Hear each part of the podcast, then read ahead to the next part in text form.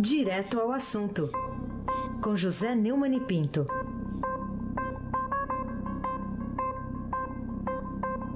Neumani, bom dia. Bom dia, Raíssa Abac, o craque. Bom dia, Camila Tulinski. Bom dia, Almirante Nelson. Oi! É o pedalinho, tchau, querida. Bom dia, Moacir Biasi. Bom dia, família Bonfim, Emanuel, Alice Isadora. Bom dia, ouvinte da Rádio Eldorado FM 107.3. Aí se abaque o craque.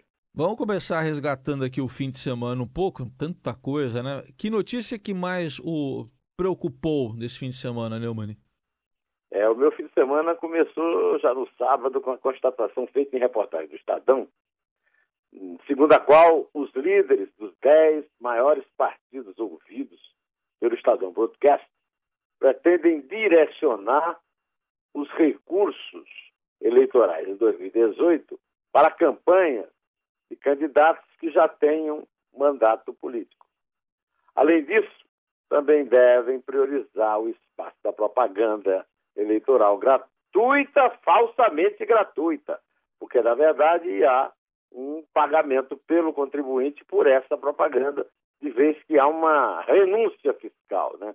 As emissoras de rádio e televisão recebem é, de volta é, dinheiro, é, é, deixam de pagar impostos para poder circular isso. Ou seja, é onde os partidos fazem a propaganda e você, queira ou não queira, você paga ah, essa propaganda. Né? Então, eles devem priorizar o espaço dessa propaganda para os caciques partidários e candidatos conhecidos em seus redutos. Com os recursos que eles consideram limitados, e nós sabemos perfeitamente que são mesmo é exagerados, o fundo eleitoral vai ter 1 bilhão e 700 milhões de reais. Eu quero saber como é que isso aí pode ser considerado é, reduzido, principalmente por uma atividade de escroques, de gente desligada da realidade, como essa classe política brasileira, e como vai ser um período menor de propaganda gratuita, depois da, da reforma, dita reforma eleitoral, política, lá do, feita pelo Eduardo Cunha, que hoje está na cadeia lá em Curitiba, né? os partidos argumentam que precisam concentrar a estratégia em quem já é conhecido para garantir a eleição. Isso aí é papo furado. Não caia nessa. Na verdade, como eles não conseguiram aprovar a cínica votação lista, né, que garantia a permanência desses caciques, e o chamado distritão, que é uma velha ideia do Temer, que também caminha nessa direção, eles querem apenas garantir o foro de prerrogativa de função para os chefões das quadrilhas partidárias, que cabem como uma luva no título do clássico da sociologia brasileira, Os Donos do Poder, do Raimundo Fauna. A tática, é claro, como já anuncia, inclusive a reportagem no Estadão no sábado, vai na contramão da expectativa de que as novas regras eleitorais aprovadas no fim de setembro no Congresso pudessem acelerar uma renovação na política. O cenário começa a se desenhar na semana passada com a aprovação é, do Orçamento da União de 2018, que manteve o atual montante de recurso público destinado a financiar as campanhas. Nós comentamos aqui, você deve se lembrar. Eu sei que o Raíssa se lembra. Agora você, meu caro ouvinte, também pode se lembrar, né? Sem perspectiva de aumentar esse valor, as maiores legendas já começaram a discutir como vão dividir o bolo internamente. O PT, o PSDB, o PSB, o PDT, o DEM vão priorizar o aumento das bancadas para a próxima legislatura. No caso da propaganda do rádio da TV, pela primeira vez, candidatos aos governos dos estados e à presidência da República se apresentarão aos eleitores em rede nacional somente a partir de 1 de setembro. O primeiro turno das eleições está marcado para 7 de outubro. Em 2014, a propaganda começou em 19 de agosto. Agora, nós todos sabemos que essa campanha já começou faz tempo. O Lula e o Bolsonaro estão fazendo propaganda, estão fazendo campanha eleitoral antecipada ao arrepio da lei e não tem ninguém ligando para Agora está todo mundo preocupado porque o Bernardinho está sendo acusado de ter antecipado a campanha. Agora, do Lula e do Bolsonaro, ninguém fala. É, segundo o diretor do Departamento Intersindical de Assessoria Parlamentar, o DIAP, o Antônio Augusto Queiroz, a campanha eleitoral começa mais tarde e vai priorizar os que têm mandato. Essa é uma vantagem comparativa grande. Todos eles vão ter menos votos do que tiveram na, na eleição passada, mas tem tudo para se reeleger, porque terão mais condições do que os novos na política. De acordo com a proposta aprovada na tal reforma política, caberá à cúpula de cada partido definir como será a distribuição dos recursos do fundo eleitoral. Com isso, algumas uh, legendas estão reavaliando suas normas internas para definir os critérios de divisão de verba, privilegiando, é claro, os chefões, aqueles que mandam nas quadrilhas partidárias. Eu tenho previsto aqui, e você é testemunha disso, você, o Raíssa, a Camila, todo mundo, que o ano que vem, o ano das eleições, não vai ser marcado pelo conflito ideológico, esquerda contra direita, nem pela luta de sempre, governo versus oposição, mas sim pelo esforço desesperado dos mandatários para manterem seus postos pelo foro e com eles escaparem da alçada do Moro. A sociedade tem que estar alerta para isso. Eu, pessoalmente, invisto tudo numa campanha não reeleja ninguém, nenhum mandatário, mas justamente ao contrário, dizer, parece que eles estão se preparando para esse tipo de campanha. Né? Até porque tem uma pesquisa aí da Fundação Getúlio Vargas, eu já falei dela aqui, que 80% dos pesquisados disseram que não votarão em quem tem mandato. Eu, por exemplo, não votarei em branco, não votarei nulo, mas sim em algum candidato que não exerça mandato algum. Nenhum mandato. É uma tentativa de difícil consecução, eu sei disso. Mas é a única possível para driblar essa realidade maligna de que o Supremo garante a impunidade dos chefões da política com o argumento da imunidade. Põe um pezinho aí que você vê a verdade. Os motivos são óbvios. Os, os ministros do Supremo são advogados de defesa dos donos dos partidos. Quem quiser conhecê-los bem, leia a reportagem da Veja dessa semana sobre as relações para lá de suspeitas entre o ministro Gilmar Deixa que eu solto Mendes e o marchante Joesley Deixa que eu pago Batista, da JBS. É deplorável, mas ninguém toma providência alguma, em nenhum dos poderes, contra o escárnio dessa promiscuidade abjeta, Heisen Abac, o craque. É, e essa verba na mão da, dos maiores partidos, né? Para eles distribuírem do jeito que eles quiserem, como você falou aí. O, o Neumann, vamos falar aqui da primeira entrevista exclusiva após ser denunciado por corrupção e obstrução de justiça com base na delação do grupo JF, que foi do senador Aécio Neves, foi para o nosso colega aqui, o Pedro Venceslau, e nessa primeira entrevista. O Eduardo e... Catar também fez Ah, também, é verdade, tem razão. Bom, e ele negou. É o editor, é o editor de política e o repórter de política. Isso. Pedro Venceslau é filho do meu amigo Paulo de Tasso Venceslau. É, é isso aí. Mas eh, nessa primeira entrevista, Aécio negou que tenha cometido crime e disse que foi gravado por Joesley Batista em uma ação planejada com a participação de membros da Procuradoria-Geral da República. Foi isso mesmo? Ô, meu amigo Reis, isso é uma paranoia, né? Mas eu acho que o melhor comentário a ser feito, antes de qualquer comentário que eu faça, é o comentário do Rabugento. É ou não é, Almirante Nelson? É como diz o sambista, que dá pra rir, dá pra chorar. O absurdo merece mesmo uma gargalhada de desprezo do Rabugento. Agora, depois da Operação Patmos, o Aécio chegou a ser afastado do mandato, teve uma prisão preventiva solicitada e ficou em recolhimento domiciliar noturno. Ele admite apenas que cometeu um erro ao pedir 2 milhões de reais para o empresário. Está na moda esse negócio. O, o, o, o Sérgio Cabral também disse que errou. Ah, erro é o contrário de acerto, não é, Raiz? É, né? É, pois é. é. Agora, aí todo mundo pode errar. Não, não foi um pecado, não hum. foi um furto, foi um erro. Pediu 2 milhões para pagar um advogado. Ô, ô se formos fazer aqui uma avaliação do custo do advogado pelo tamanho do crime, o crime do homem é cabeludo, hein? Olha, a, no, no, jornal Estadão de ontem, tem lá a, a entrevista concedida ao Estadão na quinta passada e publicada no domingo. Os principais textos dela você pode ler e você vai conferir. É, muito embora que eu, eu, aposto que não tem muito o que encontrar nela, não, porque o Aécio perdeu completamente o sentido. Né? O Aécio, o, o, o Heisen, ele vai é, disputar a eleição, ele diz isso na, na, entrevista, vai disputar a eleição para senador. Eu aposto aqui que ele não se elege nem síndico de prédio, né? Agora, como a Dilma desistiu, né? A Dilma ia, ia concorrer por Minas. Ela nasceu em Minas, mas ela é, é, é gaúcha de Belo Horizonte, né? Agora diz que vai, é, vai é, competir a Dilma, Tati Bitati, o CEF, no Piauí, porque o, o, o, governador lá, o Elton Dias, é do PT, né? E vai facilitar a vida dela. Pois é.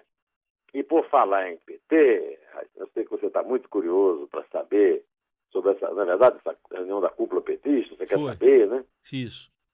É, porque na sexta, sexta-feira, teve um esforço da cúpula petista reunida em São Paulo, o Diretório Nacional da Legenda se reuniu aqui, para tentar acalmar o partido diante da decisão do Tribunal Regional Federal da Quarta Região de marcar o dia 24 de janeiro, para o dia 24 de janeiro, o julgamento do processo que pode tornar o ex-presidente Lula inelegível. Levaram advogados lá até para fazer uma exposição. Será que dá para vender esse peixe aí, Neumann? com a ajuda dos advogados que fizeram explanação diretória, o PT tenta emplacar a narrativa segundo a qual o processo criminal em que Lula foi condenado a nove anos e meio de prisão e ineligibilidade são procedimentos jurídicos de trâmites distintos. Então mesmo. Tem um artigo, viu, Raíssa? Eu aconselho você e o nosso ouvinte ali, um artigo do, do, do professor Luiz Flávio Gomes, no, no blog do Fausto Macedo, o blog que tem todas as notícias que você precisa ver sobre essa questão da corrupção no Brasil, no Estadão. Né? E o, o, o doutor Flávio faz o que o, também o, o, outro amigo meu, Joaquim Falcão, já fez no antigo no Globo, mostrando o emaranhado que é a justiça brasileira. Né?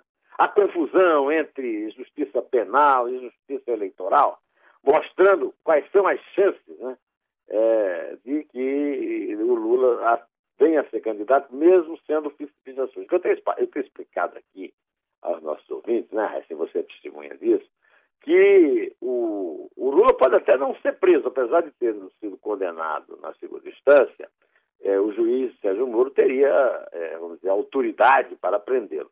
Mas ele é ficha suja. E o, o que está em via de acontecer é que o PT quer desmoralizar a lei da ficha suja. O PT e os membros do, do Tribunal Superior de Justiça, o Luiz Flávio Gomes até insinua que o sonho de todo ministro do Tribunal Superior de Justiça é ir para o Supremo. Então, eles contam com Lula para isso. Né? E o Lula, é, é, que é o rei do corporativismo, é, é, chegado a fazer esse tipo de coisa. Né? Então, eles podem muito bem é, votar a favor do da, da, do Lula na ficha suja. Agora, eu só quero é, lembrar, o, o é, é, que o PT, no começo da, da na fundação do PT, o PT vivia um dilema entre a Revolução Armada, porque metade do PT são antigos guerrilheiros, como Zé Disseu, como Patrus Ananias, como Dilma Rousseff, né, como o governador de Minas, né, que está também acusado, o Fernando eh, Pimentel, também está acusado de, de corrupção e tal. E a outra metade era o pessoal, os democratas cristãos, o pessoal da igreja, e que queriam, por exemplo, o Plínio de Arruda Sampaio e tal, que sempre, é, o Eduardo Suplicy, né, eles sempre lutaram para o partido disputar o poder no voto. Né.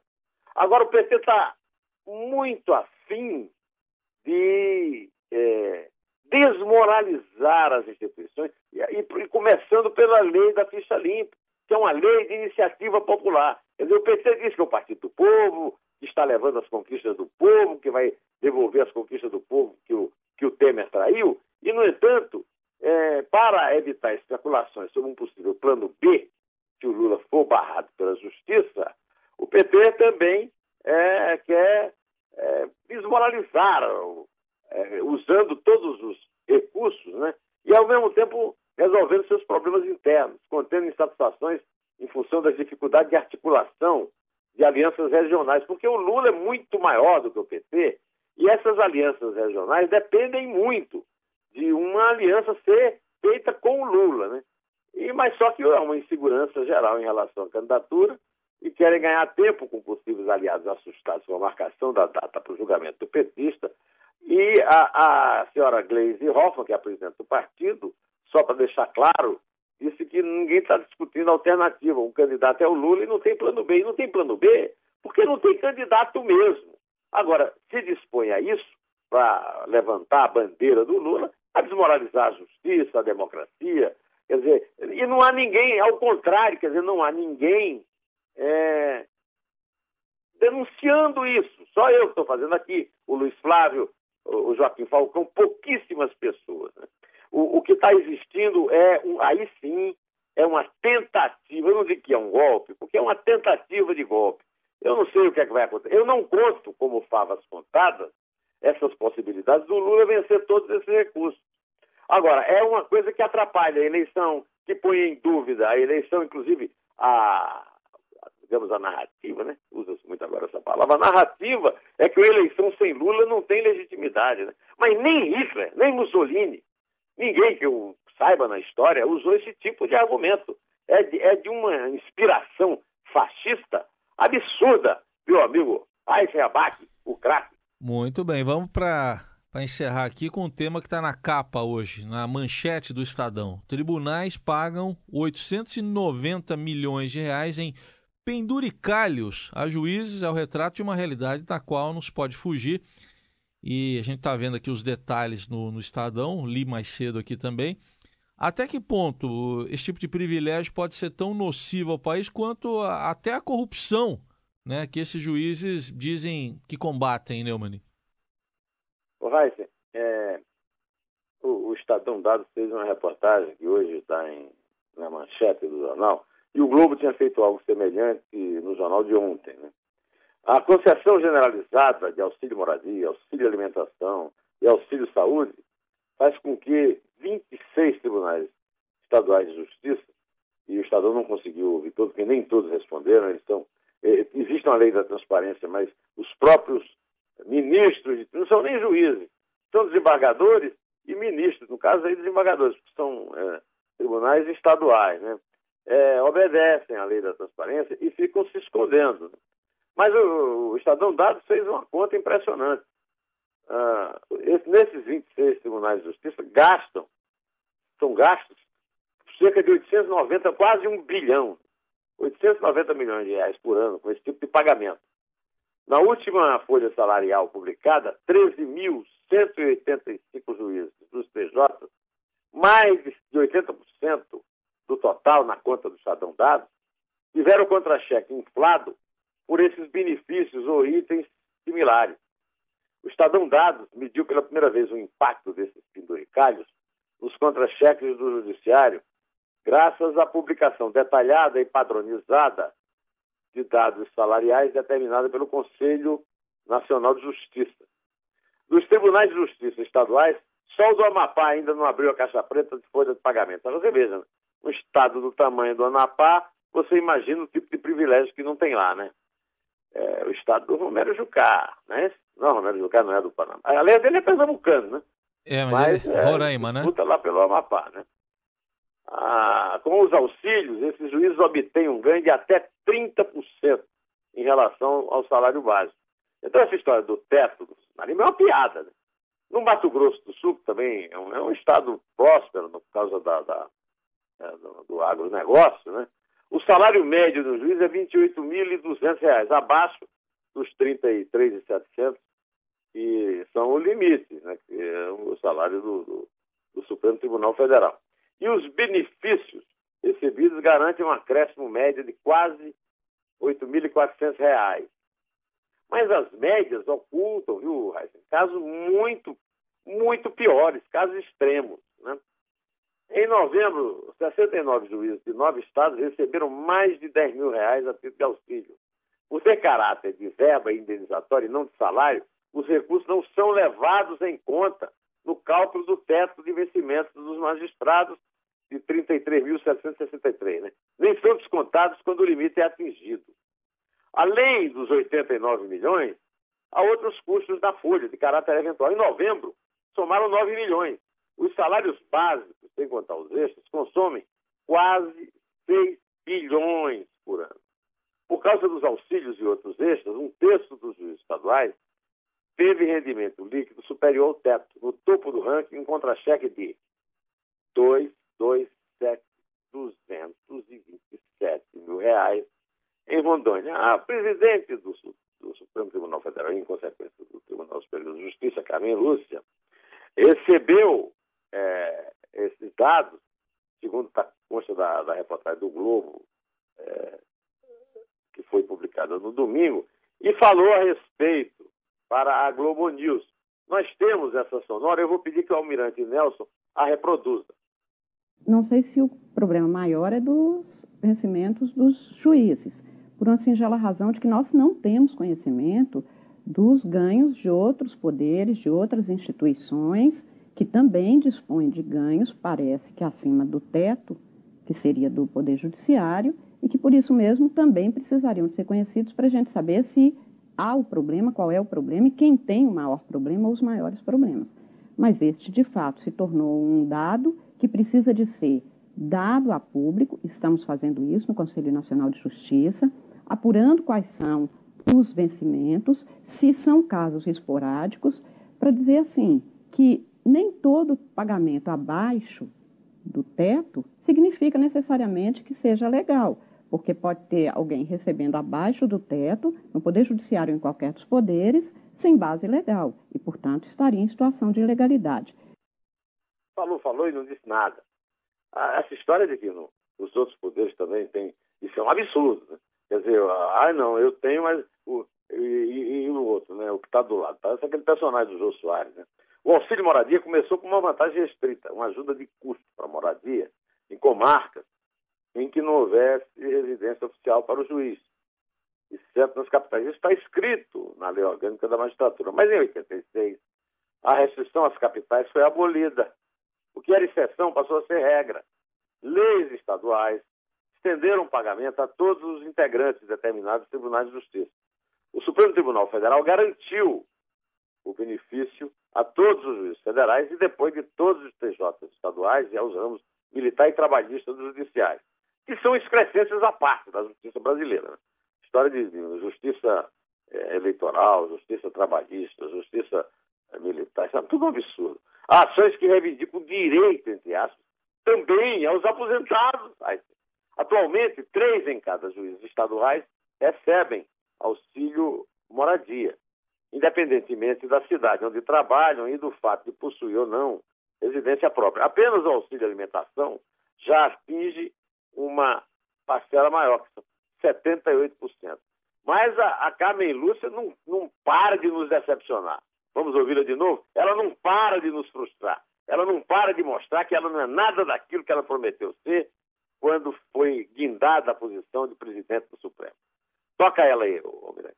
Eu acho que a Previdência vem, pelo que se tem até agora e os textos que são apresentados, no sentido exatamente desse encontro entre a necessidade de se ter a igualdade dos direitos, inclusive os previdenciários, e as condições especiais que estes servidores, e repito, não são só do Poder Judiciário nem são só dos juízes, eu sou responsável por julgar luz e resolver problemas que sejam demonstrados no Poder Judiciário quanto aos juízes e, e servidores. Outras instituições ainda não mandaram e nunca mostraram.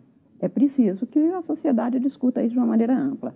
Para que a gente tenha, então, a reforma da Previdência com todos os dados e faça com que realmente haja igualdade de direitos na sociedade. Por isso, eu acho que é, sim, um tema que precisa de ser resolvido. Eu acho o tema da Previdência séria, necessária, e ela mudou muito no curso. E eu fico vendo que alguns discursos vão ou num, num sentido ou, ou no sentido oposto, todos com boas razões, o que faz com que isso precise de ser debatido com todos os elementos. Agora, privilégio é incompatível com a República, de qualquer natureza. Vale para o trabalho, vale para a Previdência, vale para todos os temas. Fala muito e não diz nada. Um absurdo. Na semana passada, o colega dela lá, o ministro Luiz Fux, mostrando porque aqui, aliás, o, o Supremo Tolerância Federal é tolerância primeiro para dentro, né? depois para fora os amiguinhos, agora não para nós, que pagamos a conta. O Fux negou segmento a uma ação popular contra a decisão sua de autorizar pagamento de auxílio moradia juízes, promotores e conselheiros de tribunais de contas. Fux, em decisão provisória de 2014, estendeu o benefício a todos os juízes federais mesmo os que atuam na cidade de origem. O ex-presidente do STF e do CNJ, o Carlos Aires Brito, diz que não faz sentido excluir os auxílios de cálculo do teto. sempre entendi em meus votos que teto é um limite máximo. Não existe sobre teto ultrapassagem. Na medida em que há clarabóia nesse teto, perde-se a noção. Eu digo o seguinte, o Heister, eu apoio, aplaudo os juízes de bom caráter, que são competentes, Moro, Bretas, Valisney e tal, mas acho que esses privilégios também fazem parte da grande conta que faz a, a, a despesa dessa nossa crise. No, o, o, combate à corrupção é necessário, mas o combate ao privilégio também. Não adianta vir a Carmen Lúcia com essa conversa mole é, de, de, tentativa de, de, bancar política mineira, coisa que ela não, que não faz parte da sua função, porque essa é a verdade. A, o bolso do qual saem a corrupção e o privilégio dos juízes que combatem a corrupção é o mesmo, é o bolso surrado do trabalhador. Viu? Enquanto o, o Supremo solta político, 40% dos presos do Brasil ou já cumpriram sentença ou não foram sentenciados. É, então, há, tudo isso é uma grande mentira, viu, Almirante Nelson? Vamos ouvir o J Quest. Tanta mentira, Almirante Nelson. Você precisar de mim, lembra que eu estou bem aqui, perto do sol, pra quando você se lembra de mim. Yeah. Quando você se lembrar de mim, numa canção qualquer que eu vi, pensa que toda canção vale a pena. E quando o sol tocar seus cabelos nas fases da lua, nas frases de amor e até quando o frio pedir cobertor. Vamos contar, seu Vamos contar, vamos contar aqui. É, de que número o senhor deseja hoje? É três, vamos, é vamos três? abreviar. Vamos abreviar, né? Então vamos lá. É três. É dois. Eu queria ter três Jeromel no meu time, eu e o nosso ah, outro. Eu também. É, é um. E o pior no meu não tem nenhum. em pé! Lembra que eu estou bem aqui, bem perto do sol, pra quando você